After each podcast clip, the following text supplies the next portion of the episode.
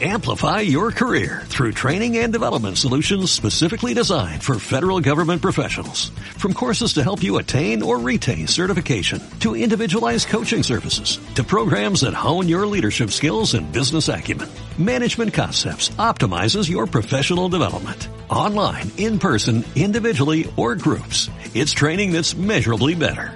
Learn more at managementconcepts.com. That's managementconcepts.com.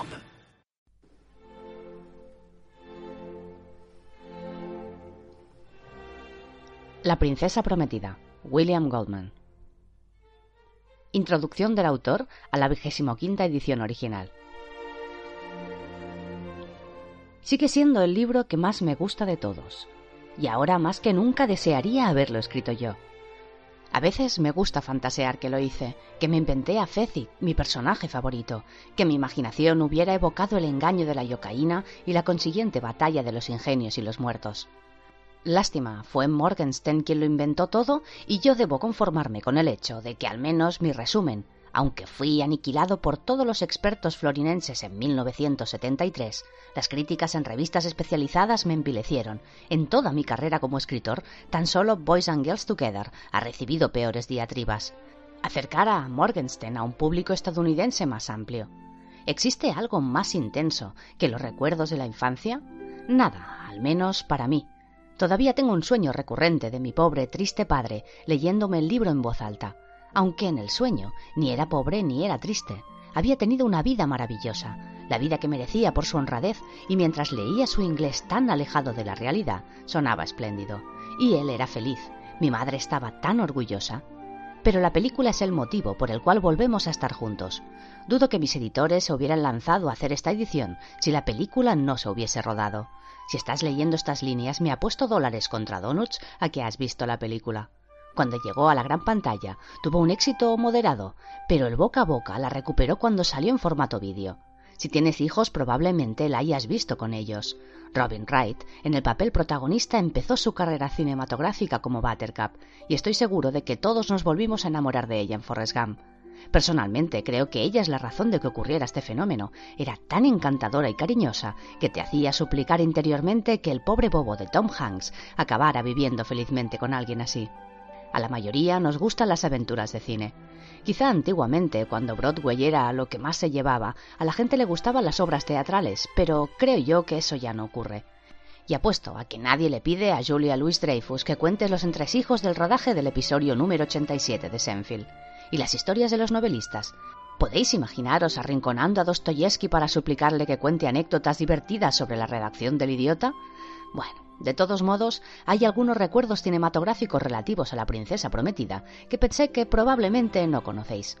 Me había alejado un tiempo de la redacción de mi guion de las poesías de Stepford para sintetizar el libro de Morgenstern y entonces alguien en la Fox se enteró del proyecto. Se hizo una copia manuscrita del libro, le gustó y se interesó por hacer una película basada en él.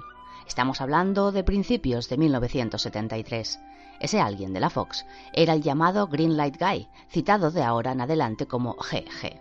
En revistas como Premiere, Entertainment Weekly y Vanity Fair puedes encontrar listas inacabables de las 100 figuras más poderosas de un estudio cinematográfico, todos esos idiotas tienen títulos.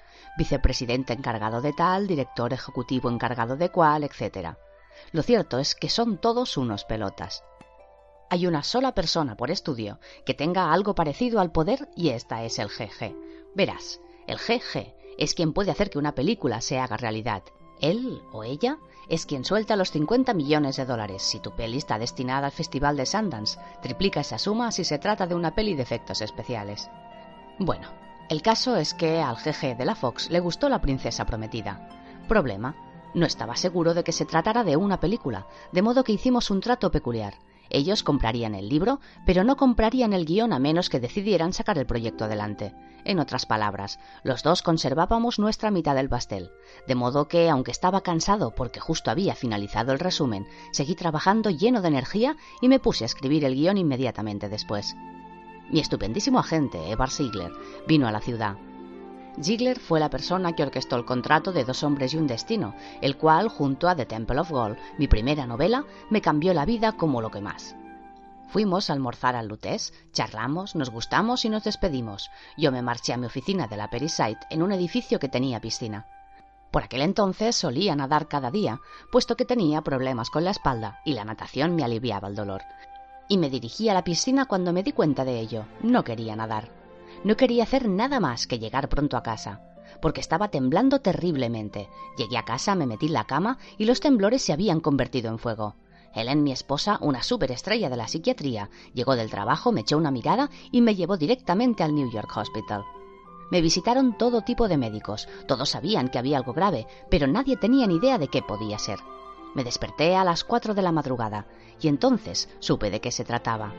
De alguna manera, la terrible neumonía que había estado a punto de matarme cuando tenía diez años, la principal razón por la cual mi padre me leía La princesa prometida, era ayudarme a hacer más llevaderos aquellos primeros días tan angustiosos posteriores a mi estancia en el hospital, había vuelto a completar su misión.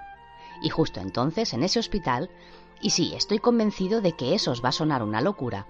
Mientras despertaba en pleno delirio, de algún modo supe que si iba a vivir, tenía que volver a aquel lugar en el que estuve de niño. Y empecé a gritar a la enfermera de noche, porque de alguna manera mi vida y la princesa prometida estaban unidas para siempre. La enfermera entró en la habitación y le dije que me leyera a Morgenstern. ¿El qué, señor Goldman? dijo.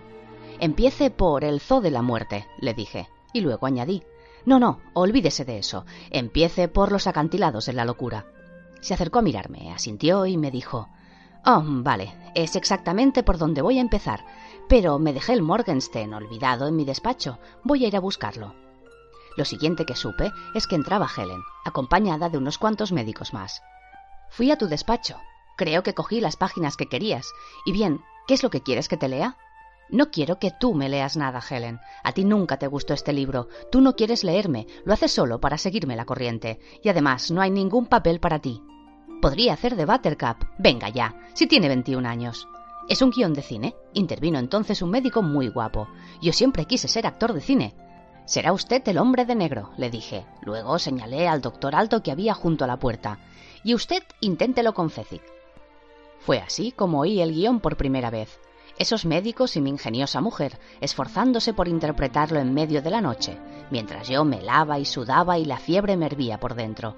Al cabo de poco me desmayé, y recuerdo haber pensado justo antes que el doctor Alto no lo hacía nada mal, y que Helen, aunque era un error de casting, era una buena Buttercup, así que daba igual si el médico guapo resultaba rígido, yo iba a sobrevivir. Bueno, este fue el comienzo de la vida del guion cinematográfico el GG de la Fox lo mandó a Richard Lester, a Londres. Lester había dirigido, entre otras, que Noche la de aquel día, la primera espléndida película de los Beatles. Nos reunimos, trabajamos y solucionamos problemas. El GG estaba encantado, éramos un equipo lleno de empuje. Entonces le despidieron y entró un nuevo GG a sustituirlo. He aquí lo que ocurre por ahí cuando esto ocurre. El viejo GG es desposeído de sus condecoraciones y de su derecho a ir al Mortons los lunes por la noche, y se marcha muy rico. Tenía un contrato blindado por si ocurría lo inevitable, pero caído en desgracia. Y el nuevo GG toma el trono con una sola ley, pero marcada sangre y fuego. Nada de lo que su predecesor tenía en danza debe ser continuado. ¿Por qué? Imagina que se lleva a cabo. Imagina que es un gran éxito. ¿Quién se lleva los laureles? El viejo GG. Y el nuevo GG, que ahora puede ir al Mortons los lunes por la noche, tiene los días contados, pues sabe que todos sus compañeros estarán murmurando El muy cabrón, no era su película, es la muerte. Así que la princesa prometida quedó enterrada presumiblemente para siempre. Ya me di cuenta de que el control del asunto se me escapaba de las manos. La Fox tenía el libro, y qué más daba si yo tenía el guion. Podían encargar otro. Así que hice algo, de lo cual me siento genuinamente orgulloso. Volví a comprar el libro al estudio, con mi propio dinero. Creo que se quedaron sospechando que tenía algún plan o algún negocio entre manos, pero no era así. Simplemente no quería que ningún idiota destruyera lo que me había dado cuenta de que era el proyecto más importante de mi vida. Después de un buen rato de negociaciones volví a ser mío. Ahora yo era el único idiota que lo podía destruir. Leí hace poco que la excelente novela de Jack Finney, Time and Again, ha cumplido cerca de 20 años y todavía no ha sido llevada a la gran pantalla. La princesa prometida no tardó tanto, pero tampoco tardó mucho menos. No tomé apuntes, así que todo esto sale de mis recuerdos.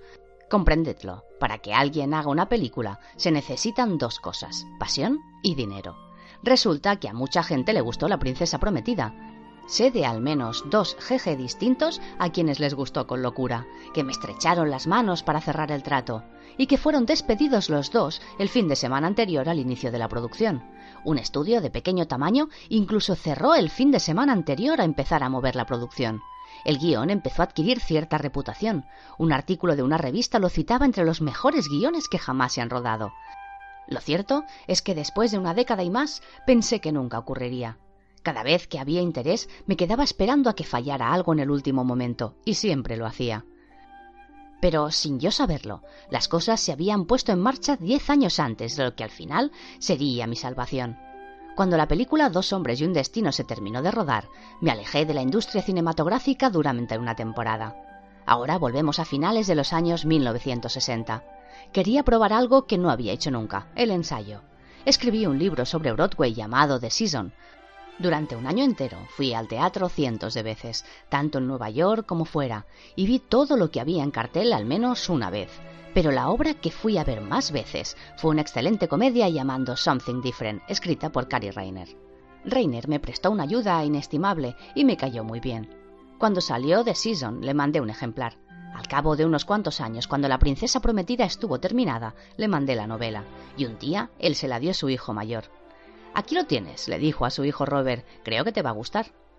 Entonces a Rob le faltaba un año para empezar su carrera como director de actores, pero nos conocimos en 1985 y Norman Lear, Dios le bendiga, nos dio el dinero para empezar a rodar la película. Mantengamos viva la esperanza. Hicimos la primera lectura del guion en un hotel de Londres, en la primavera de 1986. Rob estaba allí y también su productor, Andy Sheeman. Estaban también Robin Wright y Cary Elps, Buttercup y Wesley, y Chris Sarandon y Chris Guest, los villanos, y el príncipe Humperdinck, y el conde Rugen y Wally Shawn, el genio malvado Bizini. Mandy Patinkin, que interpretaba a Íñigo Montoya, estaba muy presente, y sentado a solas, en silencio, siempre intentaba permanecer sentado en silencio, estaba André el gigante, que era Fezzik. No era el típico grupo de Hadasha. Yo estaba sentado delicadamente en una esquina. Dos de las estrellas más importantes de mi época en el mundo del espectáculo eran Kazan y George Roy Hill. Me dijeron lo mismo en unas entrevistas. Cuando llega el momento de la primera lectura, el trabajo más importante ya está hecho. Si habías podido trabajar con el guion y encontrar el reparto adecuado, entonces tenías la oportunidad de hacer algo de calidad. Pero si no, no importaba lo bien hecho que estuviera todo lo demás, nunca saldrías del pozo. Probablemente eso sonará locura a los no iniciados, es normal, pero es muy real. La razón por la que suena locura es esta. La revista Premier todavía no nos ronda cuando estamos preparando el guion. Entertainment Tonight tampoco está en el momento del casting, solo están ahí cuando rodamos una toma, que es la parte menos importante de la realización de una película. Recordad esto, el rodaje es solo la fábrica que junta las partes del coche. A.R. Rusimov era nuestra apuesta más fuerte aquella mañana de ensayo, bajo el apodo de André el Gigante, era el mejor luchador del mundo. Yo me había convencido de que si alguna vez tenía que hacerse la película, él tenía que ser Fessig, el hombre más fuerte. Rob también pensó que André podría ser bueno para el papel. El problema era que nadie era capaz de localizarlo. Luchaba más de 330 días al año, siempre de un lado a otro. De modo que seguimos adelante con nuestro trabajo e intentamos encontrar a otro actor. Vinieron tres tipos grandullones. Bueno, estábamos hablando de tipos inmensos, pero no eran gigantes. En algún momento encontramos a un gigante, pero o bien era incapaz de actuar, o bien era flaco, y un gigante flaco no era en absoluto lo que necesitábamos. Todavía ni rastro de André. Un día, Rob y Andy estaban en Florín, acabando de buscar las localizaciones, cuando se recibió una llamada. André estaría en París la tarde siguiente. Volaron para encontrarse con él. No les fue fácil, puesto que desde Florín no había ningún vuelo directo a ninguna capital europea, por no mencionar que sus horarios dependen de los pasajeros. Todos los vuelos desde Florín van a tope porque esperan a tener el avión lleno para despegar. Hasta permiten que la gente viaje de pie en los pasillos. Yo solo lo había visto una vez en Rusia, en un vuelo de pesadilla entre Tbilisi y San Petersburgo. Al final, Rob y Andy tuvieron que contratar un pequeño avión de hélices para llegar a la reunión y llegaron al Ritz, donde el recepcionista les indicó con un extraño tono de voz Hay un hombre que les espera en el bar. Para mí, André era como el Pentágono. Por mucho que te hayan dicho lo grande que es, cuando te acercas, lo es mucho más. André era mucho más grande.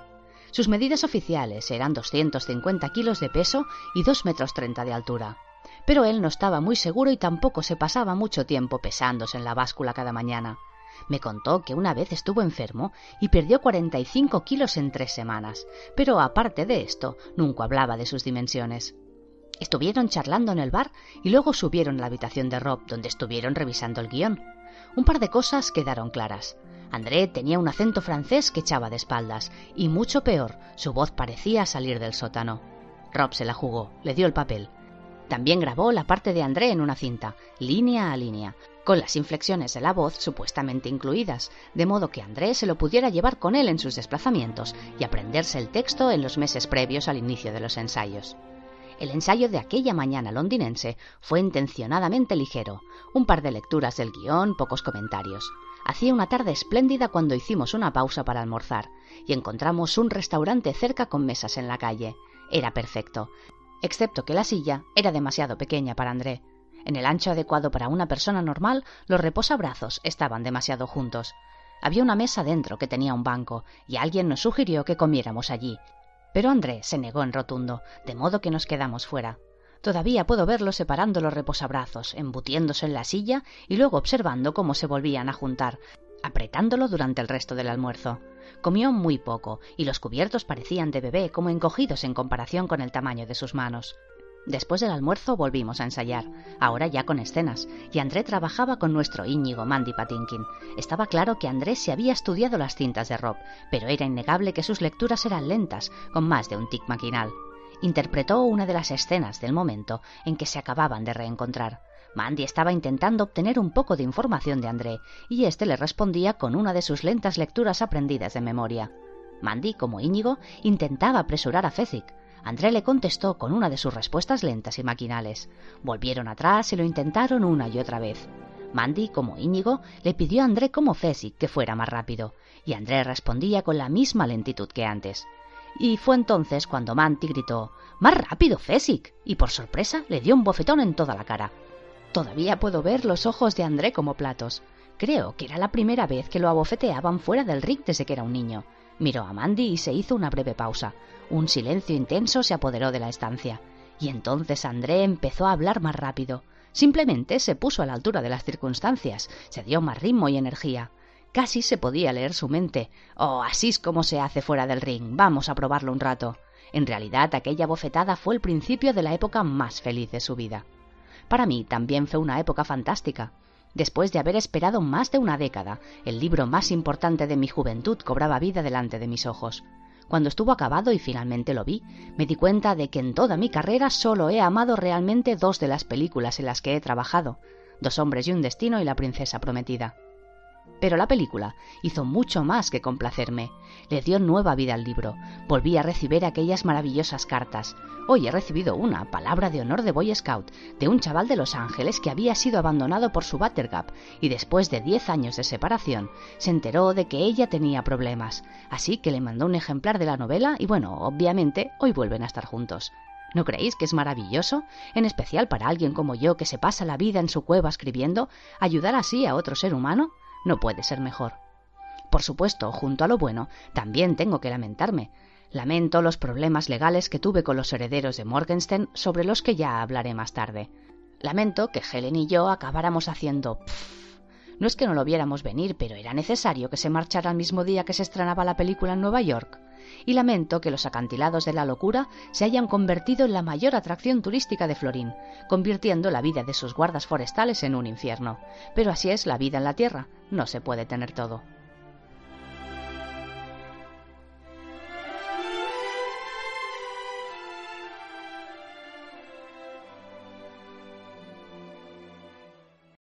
Amplify your career through training and development solutions specifically designed for federal government professionals. From courses to help you attain or retain certification, to individualized coaching services, to programs that hone your leadership skills and business acumen, Management Concepts optimizes your professional development. Online, in person, individually, or groups. It's training that's measurably better.